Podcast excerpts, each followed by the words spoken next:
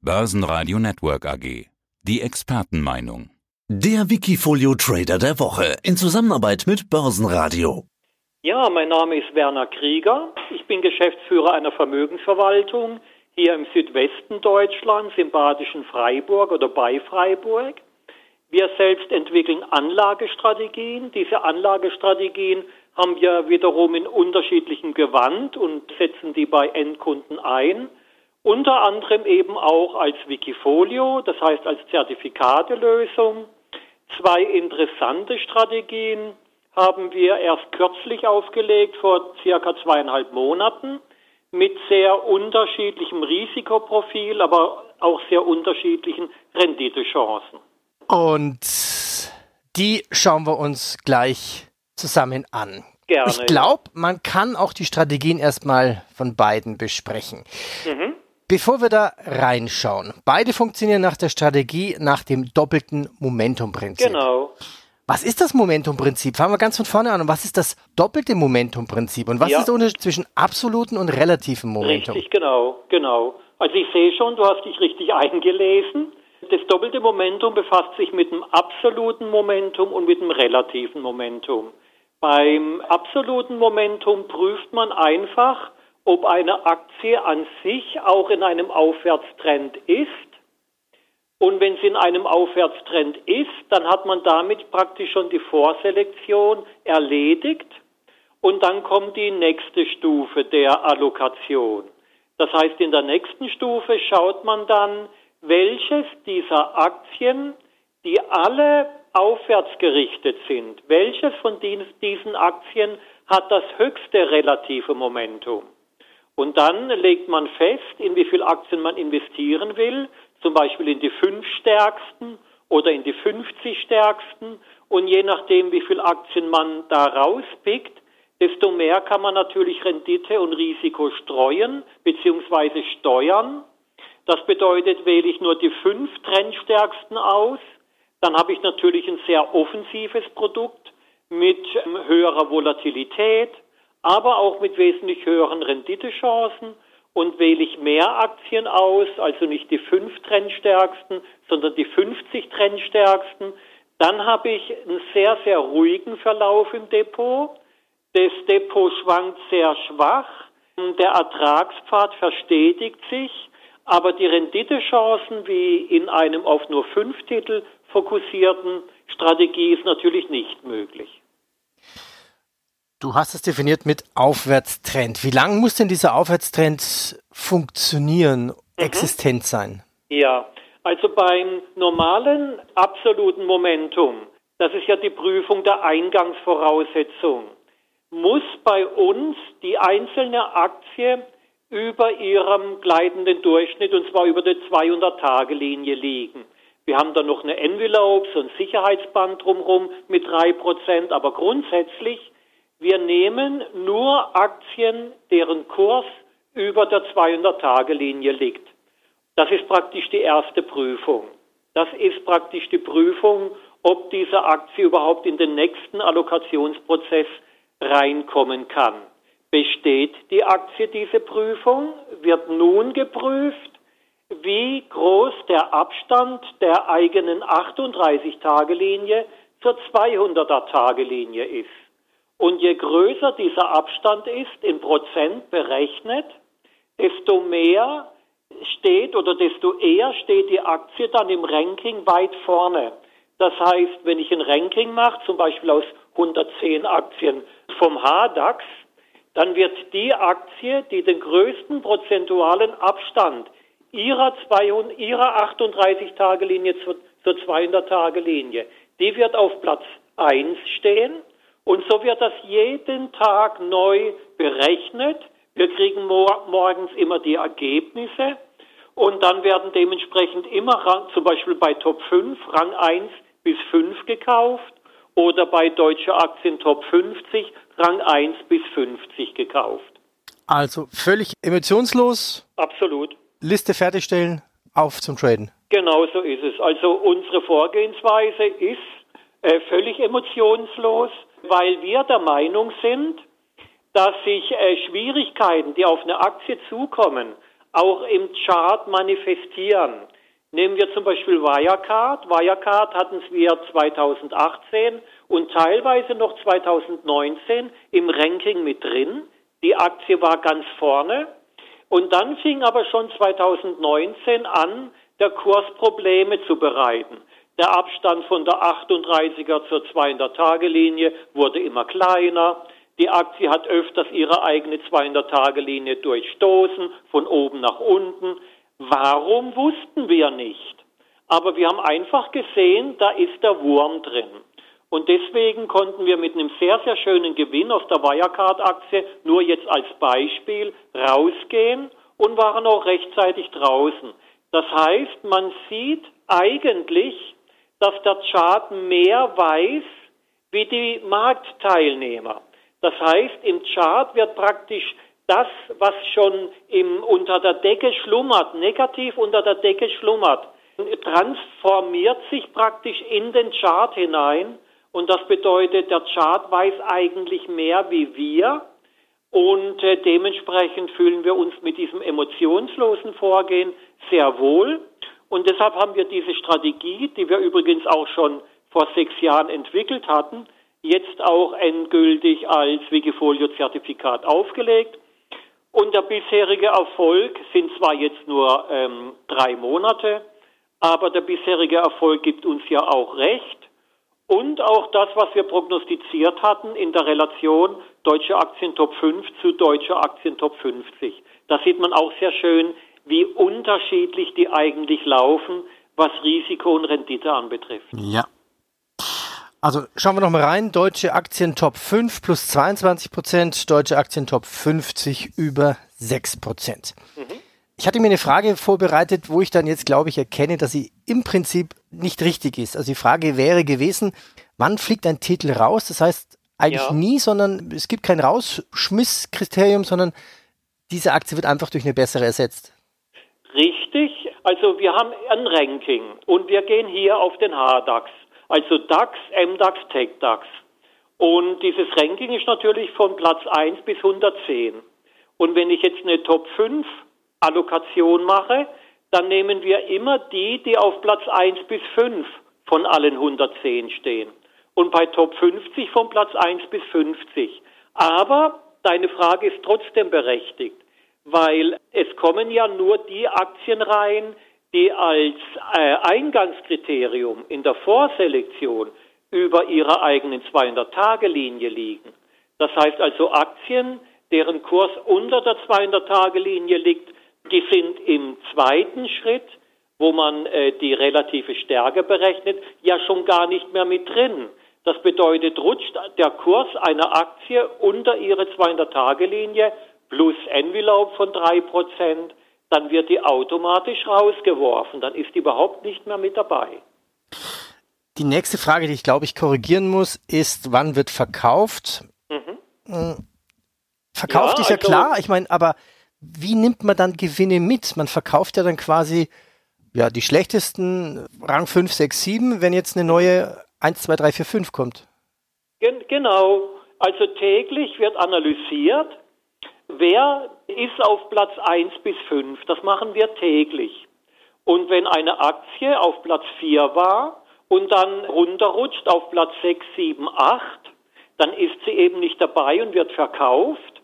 Und der Verkaufserlös wird dann wiederum in die Aktien investiert, die auf Platz 1 bis 5 sind.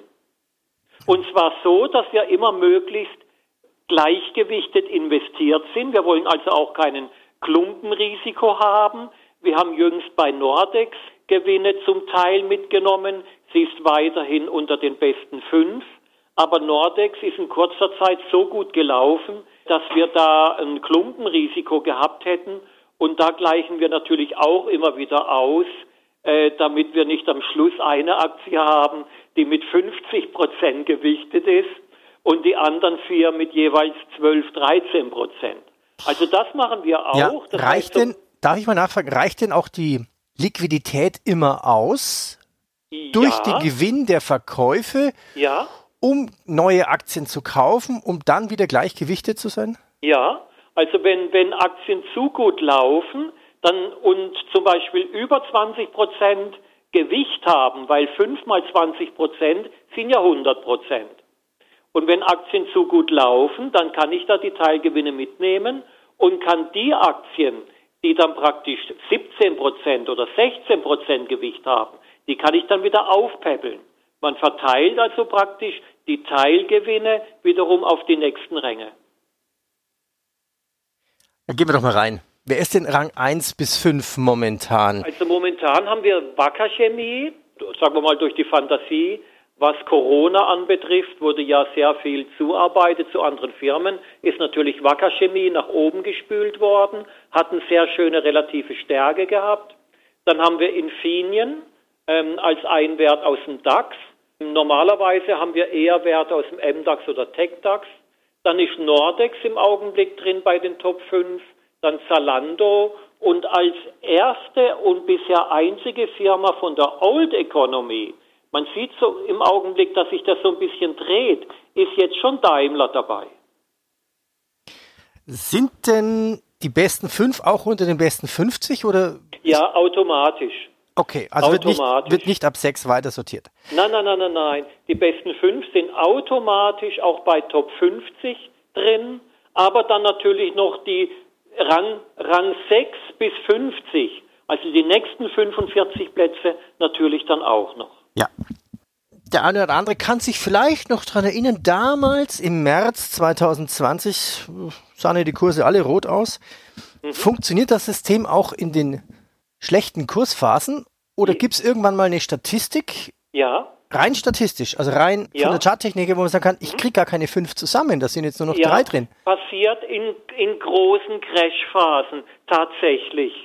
Ähm, in der Regel ist es so, dass man schon einen großen Crash haben muss, damit bei der Top 50 Strategie, äh, bei der Top 5 Strategie, dass ich da keine fünf mehr zusammenkriege. Also wir hatten zum Beispiel 2000 bis 2002 oder 2008 oder 2018 hatten wir tatsächlich den Fall, wo wir zum Höhepunkt des Crashs nur noch zwei, drei Titel hatten und keine fünf mehr. Bei Top 50 wiederum, wo das Augenmerk eher auf dem Punkt Risikovermeidung liegt, ist es anders. Bei Top 5 ist es in der Tat so, dass bei einem Einbruch oder bei einer Korrektur und erst recht bei einem Crash schon, schon relativ früh Cash aufgebaut wird, weil nicht mehr oder keine 50 Aktien von den 110 mehr zusammenkommen, die über der 200-Tage-Linie liegen. Letztes Beispiel, auch aus der Live-Phase, war dieser Einbruch, den wir hatten Ende Oktober. Ende Oktober, erinnern sich vielleicht einige dran, gingen ja nochmal die Kurse zurück. Und da war es in der Tat so, dass wir bei der Top 50 Strategie zur Spitze des Einbruchs nur noch eine Aktienquote hatten von ungefähr 83 Prozent, also nicht mehr 100. Es wurde also schon Cash aufgebaut. Als der Markt dann aber Anfang November gedreht hatte, waren wir wieder relativ schnell bei 90 bis 100 Titeln wieder mit dabei so dass wir auch hier den Markt schlagen konnten. Aber das ist der Unterschied zu Top 5. Top 5 haben wir tatsächlich im Oktober-Crash voll mitgemacht. Das heißt, dort waren wir die ganze Zeit in fünf Titeln drin. Durch das relative Momentum war es allerdings damals auch so, dass trotzdem der Verlust kleiner war Ende Oktober wie im DAX. Das muss aber nicht so sein. Wir sind allerdings hingegangen und haben auch ähm, praktisch die großen Crashs durchgerechnet mit der offensiven, aggressiven Top-5-Strategie. Und da ist es auch in der Tat so, dass wir zwar einen wesentlich höheren Verlust wie bei Top 50 haben, aber längst nicht so einen großen Verlust wie der Index selbst. Das heißt, trotz des aggressiven, der, trotz des aggressiven Vorgehens, wo man ja nur auf fünf Aktien setzt, war in den großen Crashphasen der, das Ausmaß des Crashs ungefähr zwei Drittel des Marktes selbst. Vorteil wiederum, als der Markt wieder anfing zu steigen, waren wir ziemlich früh auch schon wieder beim äh, dabei. Das heißt also, wir waren ziemlich früh wieder mit einer hohen Aktienquote dabei. Und insofern konnten wir mit der Top 5 Strategie zumindest im Rückspiegel betrachtet und auch in der Live-Phase im Oktober betrachtet, den Aktienmarkt an sich schlagen, trotz einer wesentlich höheren Wertentwicklung. Ich meine, der DAX beziehungsweise auch der CDAX, wo ja TechDAX, MDAX mit drin sind, die haben bisher in der Live-Phase ungefähr 3% Wertentwicklung. Wir stehen jetzt gerade ähm, beim Top 50 bei 7,3 und nicht 3 und wir stehen bei 24,6 bei Top 5 und nicht bei 3. Das heißt, wir haben den x-fachen Gewinn sogar mit der vorsichtigen Top 50 Strategie, aber erst recht mit der Top 5 Strategie.